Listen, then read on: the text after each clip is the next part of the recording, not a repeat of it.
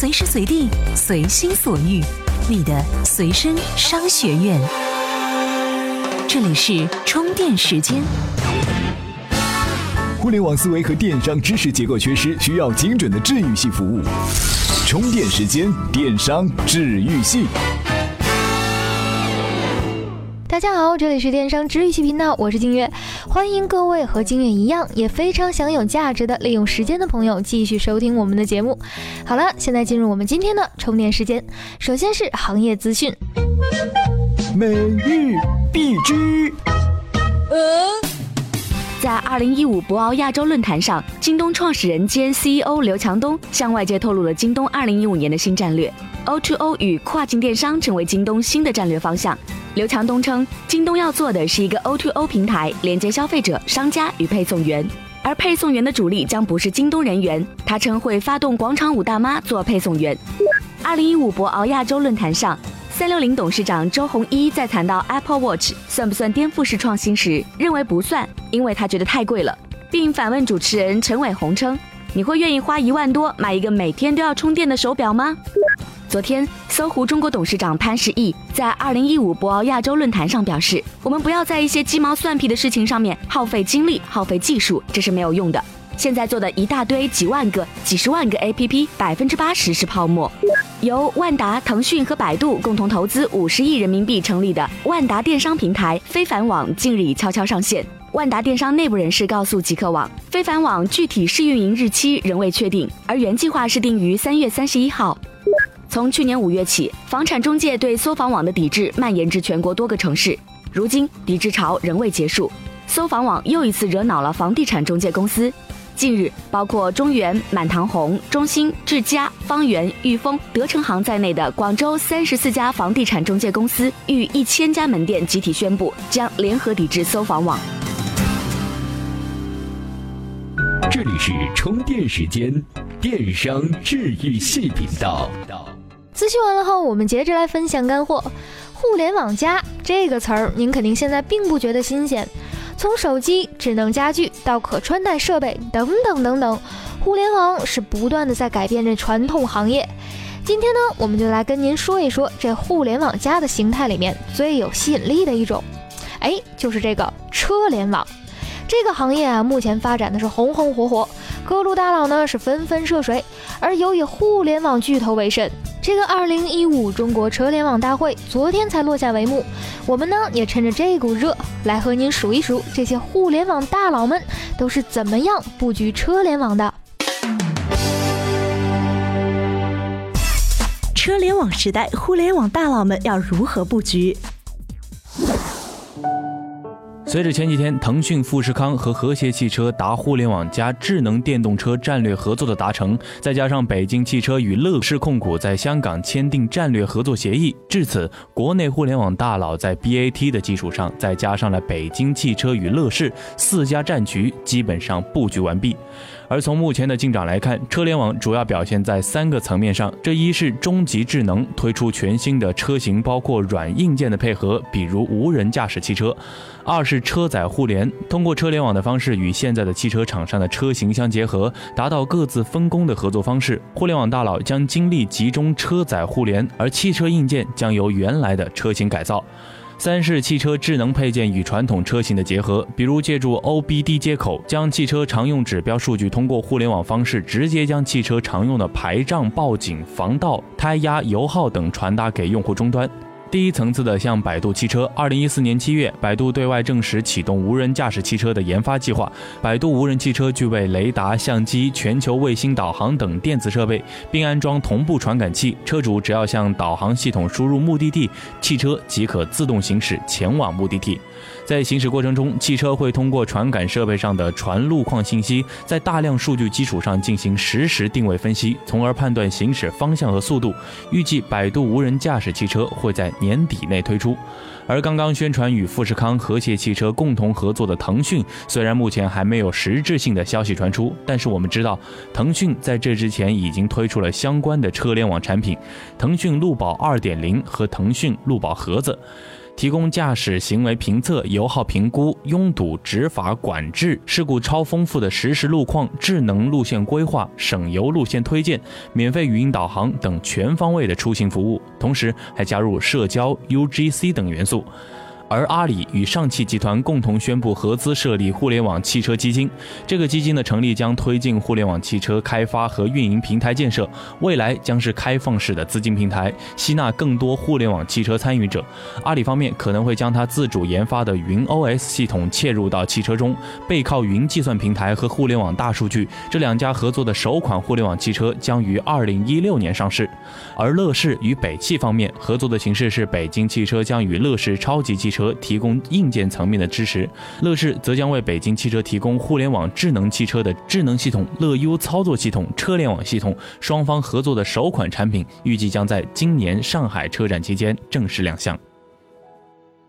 按照这互联网阻击手阿毛的说法，这随着互联网大佬们啊相继进入这个汽车行业，传统的汽车即将要面对新一轮的创新的挑战了。而这种战局的响应，肯定会对技术以及相关的政策、规则、标准提出新的要求。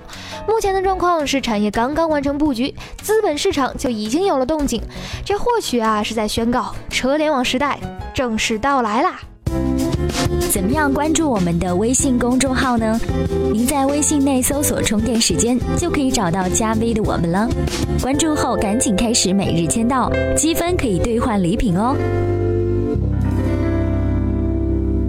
欢迎回来，这里是电商治愈系频道，我们接着来分享干货。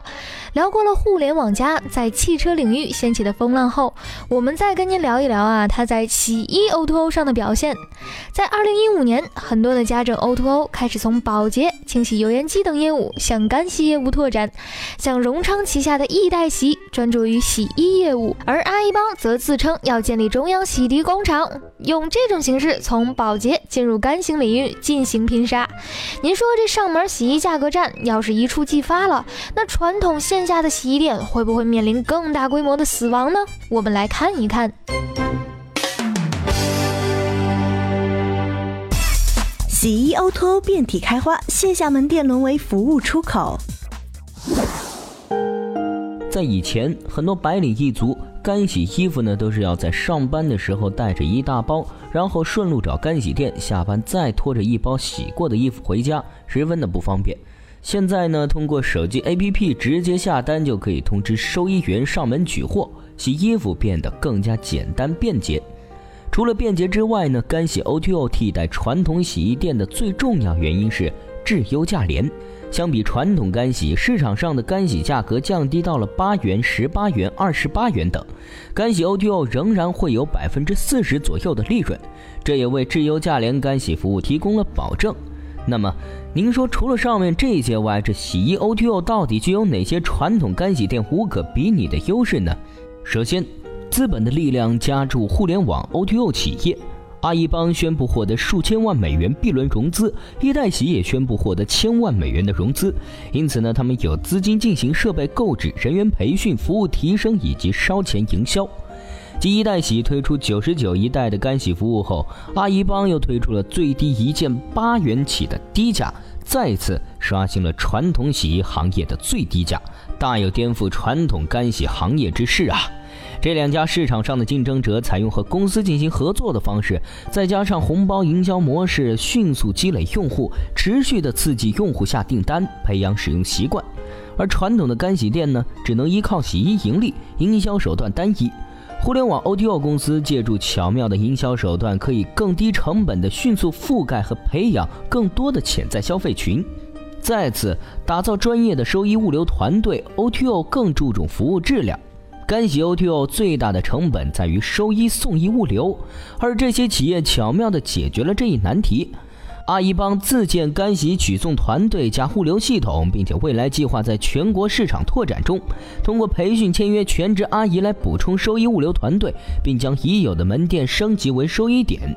而一代洗的做法呢，是用众包的形式，让社区成员用空闲时间兼职收衣，也因此降低了物流成本。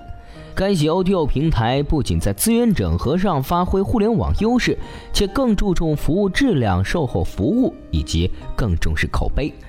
在线上服务方面，一代洗衣对接入商家进行统一的管理，从而进行标准化服务。出现问题呢，还可以通过微博、微信等途径及时的与客户进行互动。阿姨帮则通过自建洗衣工厂，控制洗涤质量和服务的标准化，以此来获取用户的信任。而且啊。线下的传统洗衣店在高房租成本、人员成本、营销成本以及向全国拓展成本的包袱下，自然无法应对干洗 O2O 企业的竞争，开始跟不上 O2O 干洗的步伐是正常现象。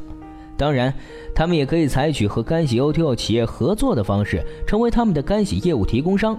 但传统洗衣店大规模减少是不可回避的趋势。随着智能手机的普及以及支付宝、微信支付的大力推广，到时候啊，您也会习惯用手机一键下单。毕竟这种方式省时间、省力气，而且省钱。未来的洗衣 O2O 形式呢，也不难想象，无非就是线上负责引入用户，线下门店成为服务出口。至于最后一百米的物流问题嘛，很可能的做法是利用移动互联网对社会闲散资源的进行整合。哎，和快递行业一样啊，谁有空谁就去送嘛。当然啊，这里面肯定也会出现不少的问题。那我们在后几期的节目中呢，会和您再说。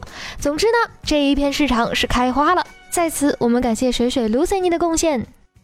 这里是充电时间，电商治愈系频道。欢迎回来，我们接着跟你来分享干货。最近这几天啊，和凡客有关的声音好像又在朋友圈里出现了。大意无非是说呀，哎，这凡客以前做的怎么怎么怎么不好，现在怎么怎么怎么进入正轨。这个呢，让金月想到了专栏作家易北辰的一句话。PPG 和凡客都是营销高手，在广告史上可以书写下辉煌的一笔。但衡量一个公司，看你用的是什么标尺。如果用产品，那 PPG 和凡客都是垃圾。这易北辰先生是从产品论这一个角度来看待凡客。但是啊，我们确实也看到，凡客曾经真的是风光无两呀。今天我们也来分析一下，这凡客曾经究竟是怎么了？凡客即使回到风口，仍然飞不起来。凡客明明已经站上了风口，却没能飞起来。老板陈年也在总结问题出在哪儿了呢？他自己说是因为当年人太多，乱哄哄，结果就晕菜了，不知道往哪儿走。后来没等琢磨过来呀，就衰败了。陈年说：“这就是浮躁，包括凡客赖以成名的营销也是如此。”但真的是这样吗？凡客天生就走了快时尚的路线，这和整个服装大环境极为相符，所以一出现便开始了野蛮生长。他们的绝招似乎毫无新意，那就是两个字：比贱。几次大促销之后，赔钱赚到了吆喝，但之后该做品牌了，凡客却给忘了。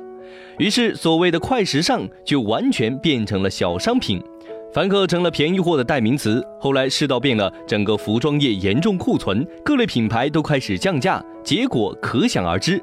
同样的钱，还不如去买个牌子。所以，靠便宜打开的影响力，凡客做到了极致。但想靠便宜打天下，那就是太天真了。凡客可能很委屈，我们真的营销了，凡客体就是证明。不过他们没想到，那个爱什么也爱什么，不是什么，也不为谁代言，只是凡客的段子，最后却红透了。凡客也出了大名，但热闹之后也就完事儿了。到现在，大家记住的只是凡客体，而并没有给凡客带来多少的品牌价值。为什么凡客会下降的这么快？当年火的时候，到底哪步做错了呢？可以说，凡客当年的火爆，一半是瞎猫碰上了死耗子，另一半则是花钱砸出来的。当年的流量成本很低，又赶上凡客英姿勃发、英雄少年，所以舍得掏腰包。但之后流量成本越来越高，而相比之下呢，凡客靠这烧钱维持的公司，这兜里却越来越紧巴了。结果可想而知，慢慢玩不起了。再有就是凡客的战略，先要做优衣库，做自己的品牌。后来发现不好卖了，又开始做服装平台，跟小米关系好了，再阶段性的卖手机。等再想回来做衣服的时候，发现已经不会了。凡客出品质量已经背离了当年凡客赖以成名的准则，也就是口碑。提到凡客，现在消费者早已经硬不起来了，更别提尖叫了。所以，互联网的绝招就是用户价值。陈年所带领的凡客则恰恰相反，走到了台风口，却突然找不到路了。玩营销加自我膨胀，结果反而丢掉了自己的核心业务。请来苍井空老师的时候，你还觉得自己是个屌丝吗？在你白白浪费天时的时候，京东和天猫迅速归来，地利沦丧。再加上频频爆出的产品质量问题，人和也悄然远去。不管您是在做电商还是正在创业，认不认同齐俊杰先生的观点其实并不重要，重要的是凡客的故事肯定对您有所启发。那也欢迎您把您的困惑或者是需求发送到我们的微信公众号。好了，我们今天的节目到这里也就告一段落了。最后再次邀请您加入我们的微信群，随时补充知识。好了，我们下期再见喽。怎样才能加入我们的微信交流群呢？在微信公众号“充电时间”中找到群入口按钮，根据提示进行相关操作，这样你就能和同频道的小伙伴们待在一块儿啦。这里是充电时间，商业思维和行动智慧是我们共同的追求。